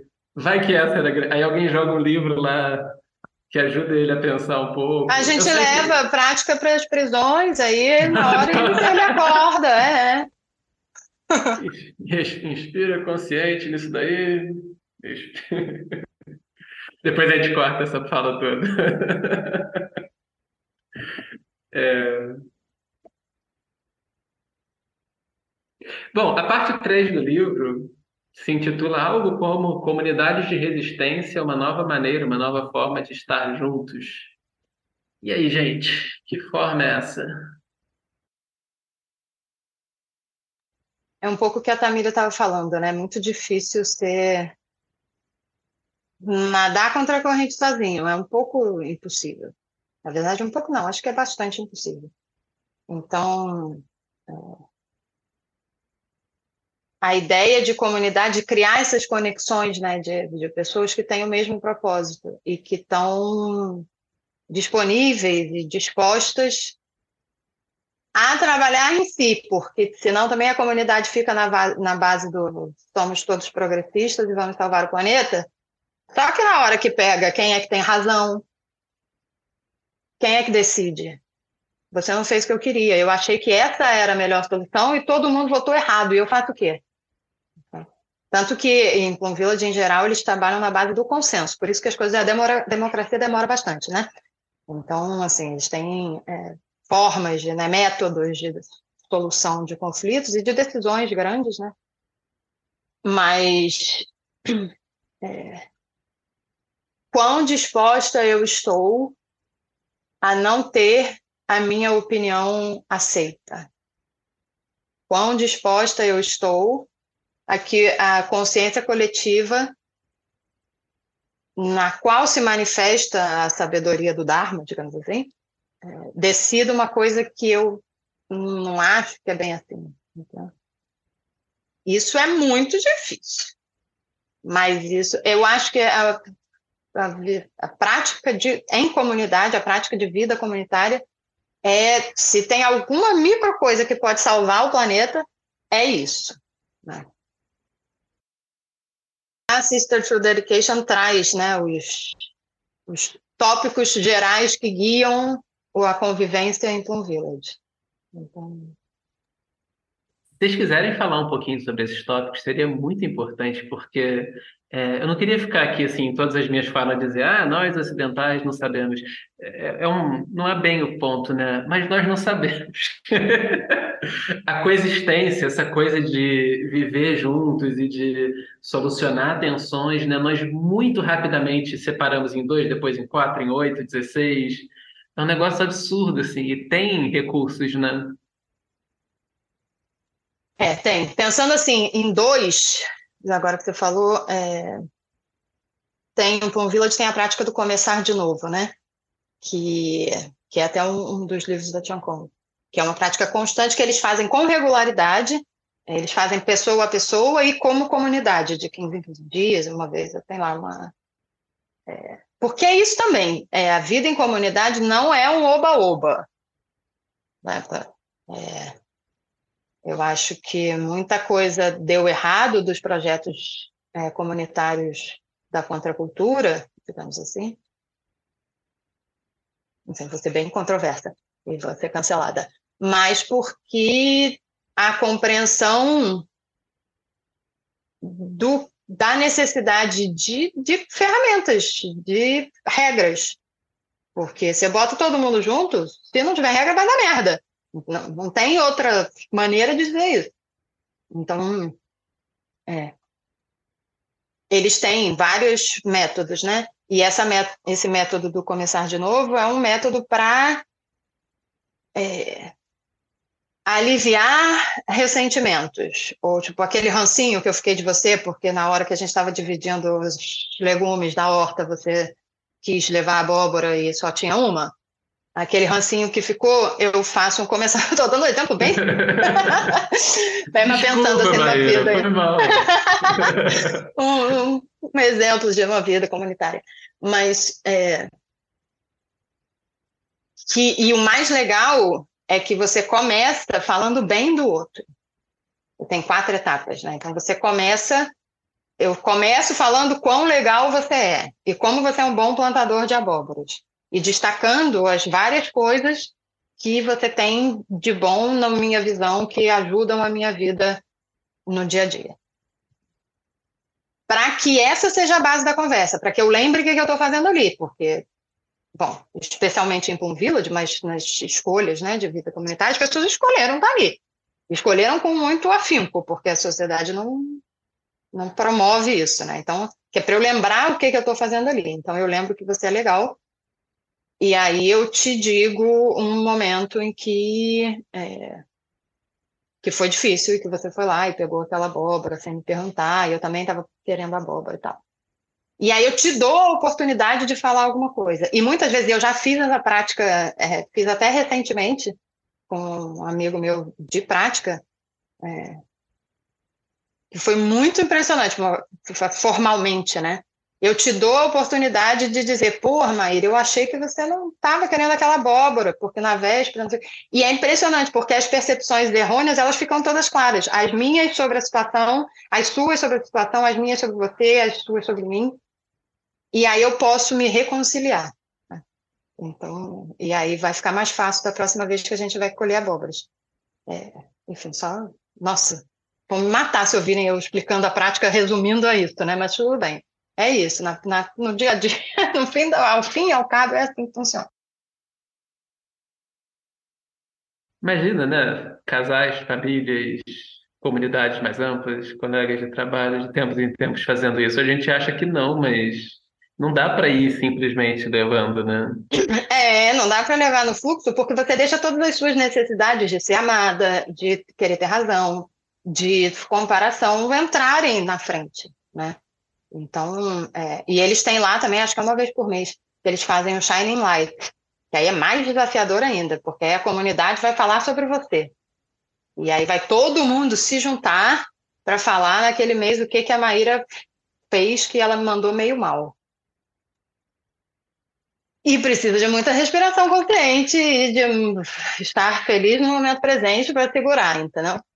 Então, é uma proposta. É uma proposta. Por isso que quase ninguém entra. Porque... é, eu senti vontade de compartilhar um trechinho aqui que a Sister fala sobre comunidade. Assim, o Tai ele está enfatizando o tempo todo da gente encontrar uma sanga, amigos espirituais, né? Ele fala isso com bastante clareza da importância dos amigos espirituais.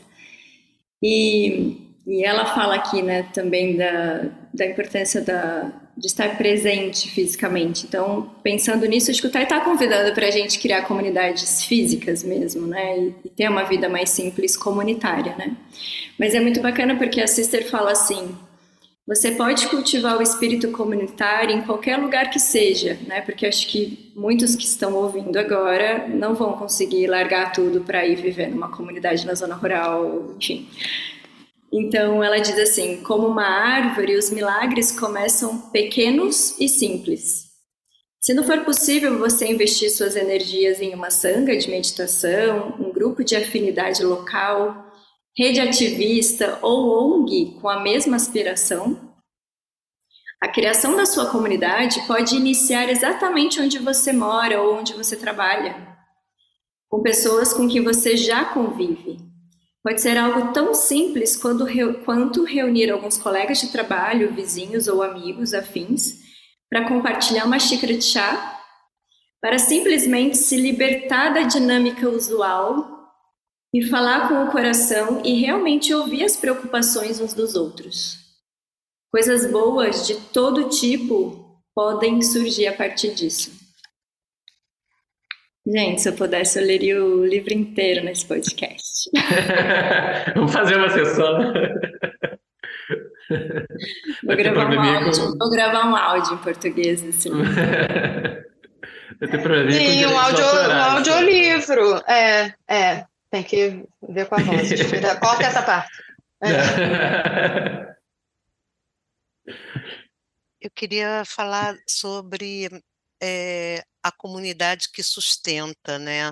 A energia da comunidade que sustenta, porque nós estamos atravessando momentos assim desafiadores em que a gente precisa lidar com a dor e o sofrimento. E não está sendo fácil, mas quando você tem uma comunidade, quando você confia na sua comunidade, que você sente que realmente ela te sustenta, você consegue atravessar, sim, os lugares escuros, você consegue é, atravessar lugares que você não, de repente, não iria conseguir sozinho. Isso é, é a minha experiência de lidar com a dor, o sofrimento, com esses lugares escuros, de ir lá, iluminar um pouquinho, tudo isso é, eu não, não vou como eu, Gisele, mas como comunidade, né? Eu acho que é essa comunidade, essa energia da comunidade que de repente está faltando é, na nossa vida aí cotidiana, de você viver num apartamento sozinho, num quarto sozinho, de você não falar com gente, não, não estar com um ser humano e estar tá o tempo todo ligada numa máquina, né? numa tela. E aí você começa a fantasiar, a criticar, a interagir e, e, é levado por aquela onda, porque você está vendo isso o tempo todo, as pessoas estão cada vez mais críticas, as pessoas estão cada vez mais é, é, se deixando levar né, por ideias que de repente é, é só para poder estar ali, né, junto com uma coisa que é fictícia, que não é real. E a, e a comunidade ela é real, e é o que ele fala: o momento presente é real, a comunidade é real, a meditação aqui é prática, é real. Eu acho que existe esse convite de você viver a realidade, a comunidade, para você sair desse virtual que, nossa, chega, né? E, e, sentir novamente essa energia, né? De vibrar junto. É, eu, eu confio muito nisso. Quando eu, eu, eu li esse livro, eu sinto muito esse, esse chamado da terra, né? E talvez seja isso que está faltando né, nas nossas vidas.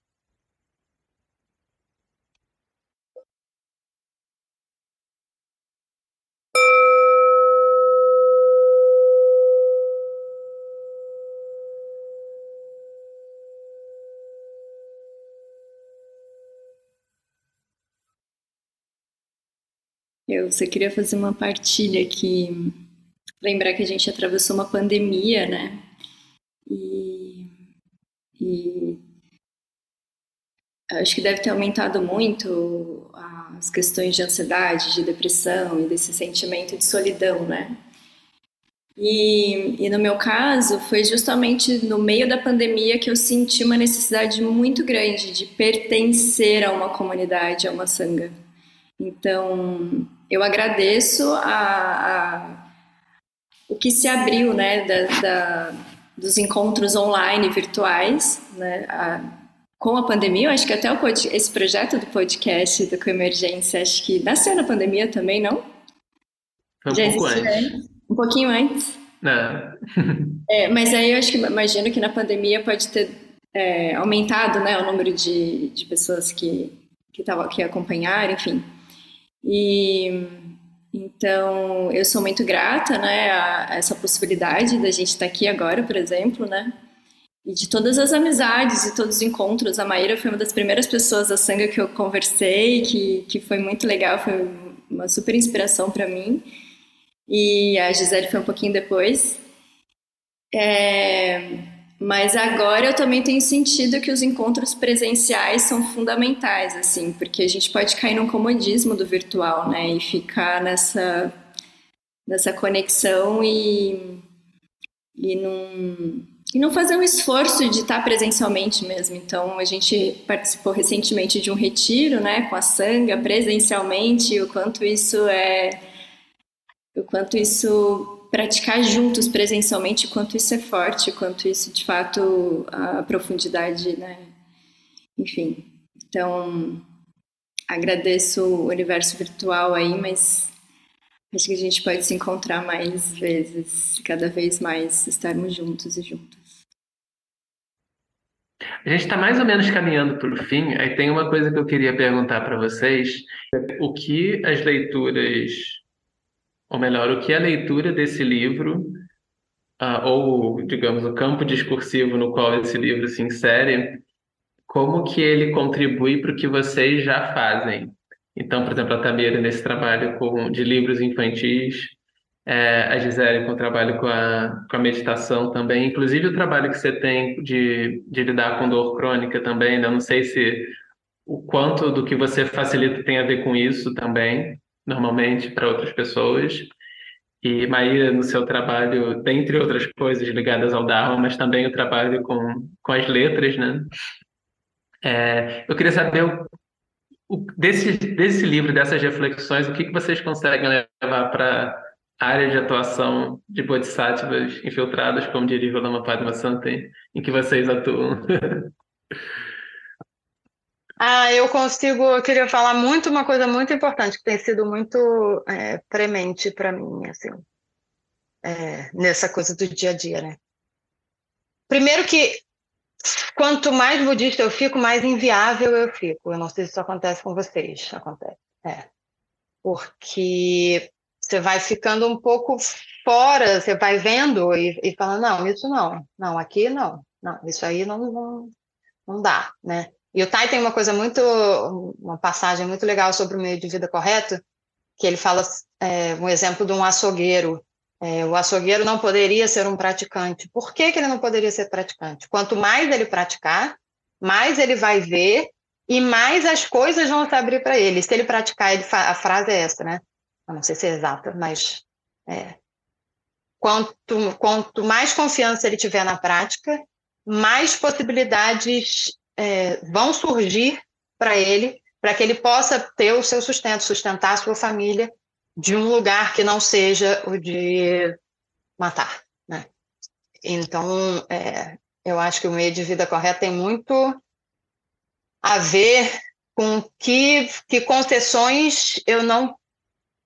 Não é nem que eu não esteja mais disposta a fazer, que eu simplesmente não consigo.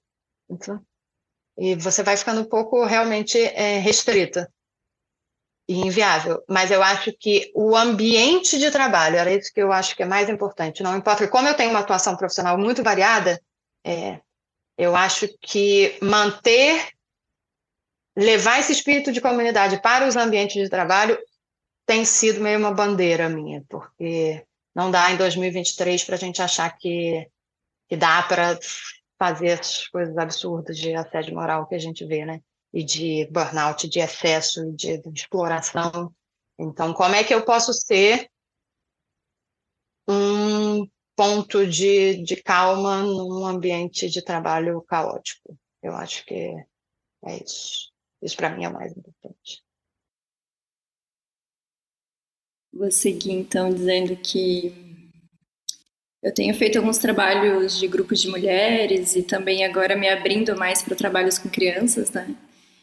Então, eu acho que o que eu comentei da, daqueles aspectos do meditador, artista e guerreira, eu sinto que isso me deu uma, me fortaleceu assim. Então, ok, tem coisas para fazer, então vou fazer, sabe?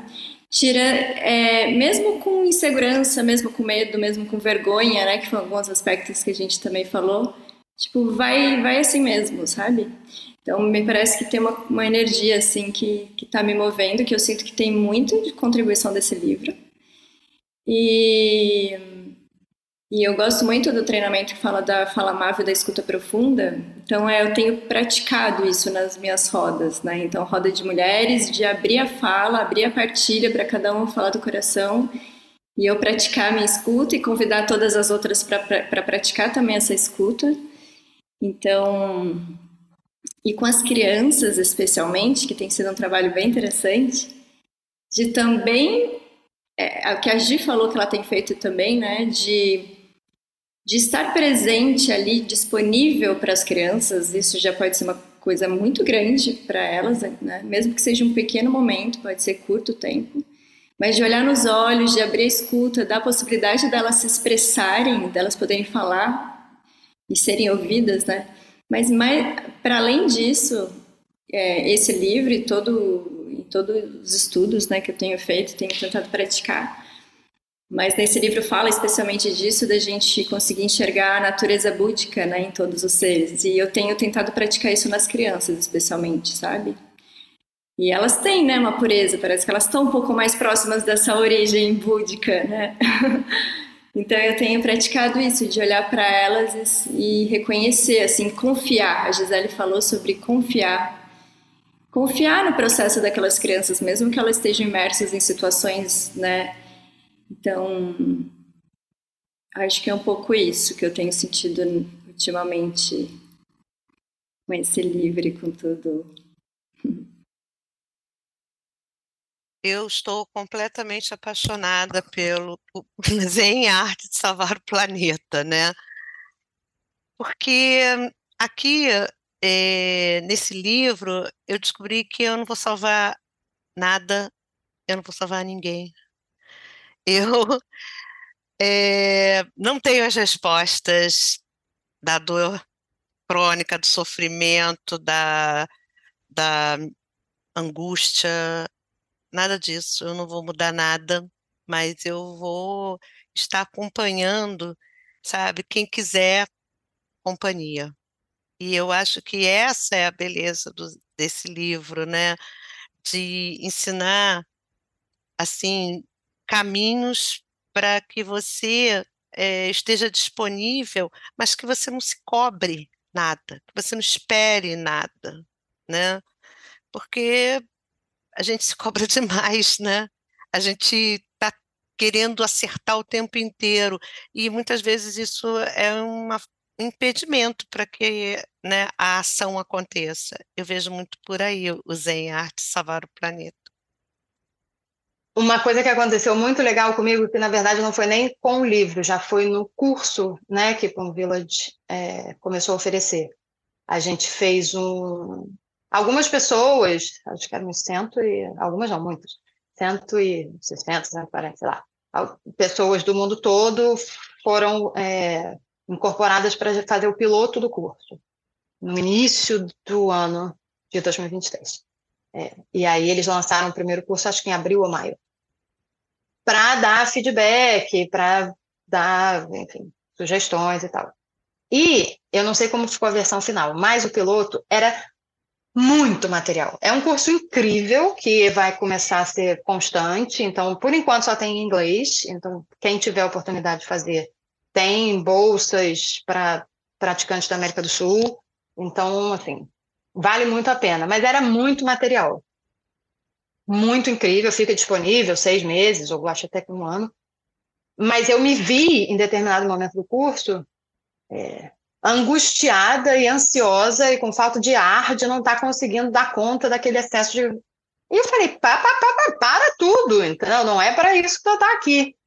E esse, esse insight que, que eu tive nesta, na onda do Zen e salvar, arte salvar o planeta foi que as é, sementes de voracidade que consomem a Terra estão em mim, e vem do mesmo lugar da pessoa que quer completar o curso. Então, é o mesmo espírito. Então, como é que eu consigo, por exemplo, no meu trabalho como comunicadora, como jornalista de direitos humanos, de impacto, de educação, de meio ambiente, não é muito difícil. Não regar essas sementes no público. Né? Eu tenho é, achado cada vez mais assim que a gente já tem informação suficiente. A gente já tem dado. A gente já tem todos os dias notícias terríveis para mostrar que a situação é, é lastimável. Falta o storytelling. Falta a narrativa de fazer, construir a narrativa de que a simplicidade voluntária é legal. Que em vez, falta publicidade, sabe? Falta marketing para a simplicidade voluntária. Em vez de, de é, fomentar o Nike, por que, que a gente não fomenta a vida em comunidade? Né? Como é que a gente pode comunicar que isso é mais legal? Porque se eu começo a meter um monte de dado que o mundo vai acabar, a pessoa vai falar, bom, vai acabar mesmo, então é, vou, sei lá, fazer, vou meter o louco aqui porque ferrou, entendeu? Então, isso é uma coisa que tem levado também, esse livro tem feito pensar muito. Legal, realmente, muito importante esse, esse ponto. Gente, muito feliz de ter conversado com vocês. Estamos, para quem está ouvindo, são 11 da noite agora, no horário de Brasília. Maíra, eu queria te pedir uma coisa, assim, para regar nas pessoas a semente de um dia e fazer um retiro das chuvas em Pan Village. Poderia contar para gente um pouquinho dessa sua decisão de ir para o retiro e como é esse retiro? Imagina Nossa. se alguém que está ouvindo se anima. Ó, oh, super incrível. Tá, então eu vou ter que fazer uma boa narrativa, porque... O Atlas usa é, o seu marketing todo aí, seu story. É, peraí, me dá um segundo. porque, é, como tudo na vida, é um processo não dualista. Então, vamos pensar. Então, é, o retiro das chuvas, ele é, para quem não sabe, né? Ele é um retiro muito é, tradicional, todo ano tem, em Plum Village. Nesta época do ano, infelizmente, porque eu estou com bastante medo de passar muito frio, mas ele vem da época das monções em que Buda e seus discípulos tinham que parar as peregrinações por motivos óbvios, porque estava chovendo muito. Então eles se recolhiam e aí praticavam mais, digamos, internamente, né, para si, para a comunidade de discípulos, digamos assim. E com Village tem essa tradição de abrir o retiro das chuvas, que seria uma prática comunitária, para é, membros laicos que queiram participar. A gente vive quase como os monásticos. Tem algumas coisas que a gente não faz, alguns acessos que a gente não tem, mas a ideia é que se pratique, que a gente possa ter tempo e condição de aprofundar a prática. Então, é... bom, tudo isso veio porque a gente teve monásticos aqui em março, e aí eu conversei com a irmã Presença, que ficou minha amiga, e contei para ela que eu tinha esse desejo e que eu amava Kong, foram duas coisas, e que eu não tinha é, condições financeiras de realizar esse desejo, porque apesar de ser um valor simbólico, é um valor simbólico em euro, então dificulta um pouco, não é mesmo? É, inviabiliza o valor simbólico em euro, é outra parada. E aí eu disse para ela, ela falou: escreva uma carta para a irmã Kong, porque ela é a pessoa para resolver o seu problema. E aí, obviamente, eu fiquei tomada por emoções profundas, escrevi a carta e cá estou eu, daqui a um dia e meio, embarcando. E eu queria dizer isso aqui, aproveitar a oportunidade para quem estiver ouvindo, é, que eu estou indo é, conduzida pela Sandra. Assim, eu não estou indo sozinha. A gente fez uma vaquinha é, que não só extrapolou os limites das sangas, como extrapolou os limites do país e virou uma, um barco coletivo, assim. E aí é muito legal porque tem a ver com o livro, né? Que é a, a... em comunidade tudo é possível. Isso que é uma coisa que eu, pessoa física, jamais poderia realizar sozinha. Pessoa jurídica, sanga, é, eu consigo. E também é muito legal, porque no início, quando a coisa começou a tomar forma, é, e a Gisele e a, e a Denise que estavam é, botando isso adiante, né? E a Denise me escreveu toda feliz, porque sangas de outros países começavam a se manifestar. Eu entrei em pânico. Eu falei, gente, eu tô, tipo, tô a minha aspiração, que era uma aspiração minha, está se tornando uma coisa, um tipo de responsabilidade que talvez eu não tenha capacidade de ter, né? Mas aos poucos foi me dando conta de que não sou eu que estou indo, sabe? Essa ideia do não eu, é, não, as pessoas não estão dinheiro, dando dinheiro para Maíra, as pessoas estão é, praticando a generosidade, uma das nossas perfeições, para que uma aspiração coletiva aconteça. E eu calhou de eu ser a pessoa em quem as causas e condições se manifestaram, porque eu posso ir nesse momento. Então, mas isso ficou muito claro. E aí, isso é muito legal. Conseguir tomar refúgio na sangue e entender o que significa tomar refúgio na sangue nessa dimensão é um negócio realmente. É... Sei lá, é isso. Eu sou muito grata a todo mundo. Demais, que bom, muito bonito. e por favor, mandem energias de não congelamento para mim, porque eu estou com muito medo de passar muito frio. Daremos energia de não congelamento. então, Gisele, Maíra, Tamira, vocês têm alguma consideração final que vocês gostariam de fazer? Alguma, algum último comentário? Ah, eu queria ler a oferenda. Por favor. É. E, bom, não sei, deixa os meninos falarem primeiro, que aí depois eu. Só vou trazer uma frase do livro. Nossa prática é viver o nosso dia a dia de tal maneira que todo ato se torne um ato de amor. E eu queria só agradecer, porque eu estou muito feliz de estar aqui com vocês. Obrigada. Obrigado, Gisele. Obrigado também. Fico feliz de você estar aqui. Sim, primeiro é isso, né? Agradecer enormemente o convite de difundir, né, a palavra do Dharma. E esse livro é incrível, não percam a oportunidade. É... E em algum momento, ali no início do ano que vem, talvez de março para frente, teremos outro grupo, outra edição do grupo de estudos. Então, fiquem ligados. É... E fala. Quem quiser se inscrever, quem quiser acompanhar, tem alguma página que a pessoa pode seguir, algum site? Tem o um Instagram é, da comunidade Guardiã da Terra, que é guardiõesdaterra.ehcbr. É, depois eu te mando. Guardi...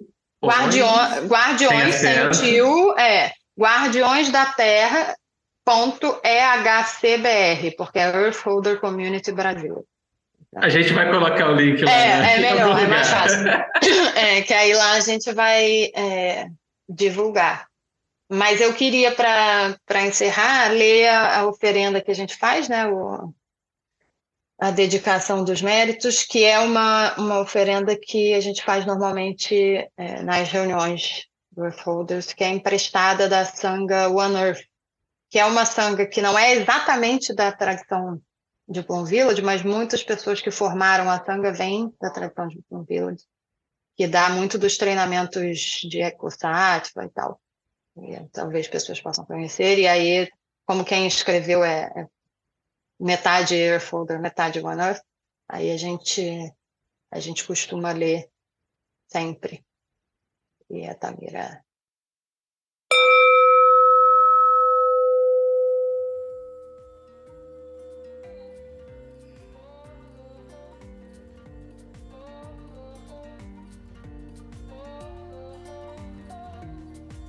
que todos os lugares sejam considerados sagrados, que todos os seres sejam valorizados, que todas as injustiças, opressão e desvalorização sejam totalmente corrigidas, remediadas e curadas.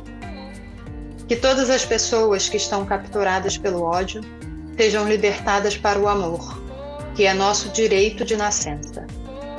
Que todas as pessoas que estão presas ao medo descubram a segurança da compreensão. Que todas as pessoas que estão oprimidas pela dor sejam entregues à alegria de ser.